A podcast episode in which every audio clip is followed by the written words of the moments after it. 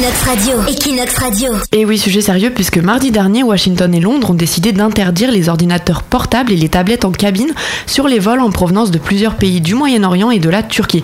Alors l'idée c'est que tous les appareils électroniques qui dépassent la taille euh, du téléphone portable devront être dans les soutes et pas à la portée du propriétaire en cabine. L'objectif c'est de lutter euh, contre le terrorisme. Les États-Unis et le Royaume-Uni craignent que les individus y cachent des explosifs ou pire encore qu'ils installent des logiciels qui permettent de déclencher à distance l'incendie d'un appareil électronique. Alors après ces deux pays, c'est le Canada qui devrait adopter cette mesure. Qu'en est-il euh, de l'Espagne? Normalement, l'Agence européenne de sécurité aérienne et l'Agence espagnole doivent être coordonnées avec l'Union européenne, mais si l'Espagne considère que cette interdiction est nécessaire pour des raisons de sécurité, elle peut bien évidemment euh, la mettre en place. Alors l'Espagne et les autres pays d'Europe vont-ils suivre les Américains? L'avenir nous le dira. Equinox Radio. Equinox Radio.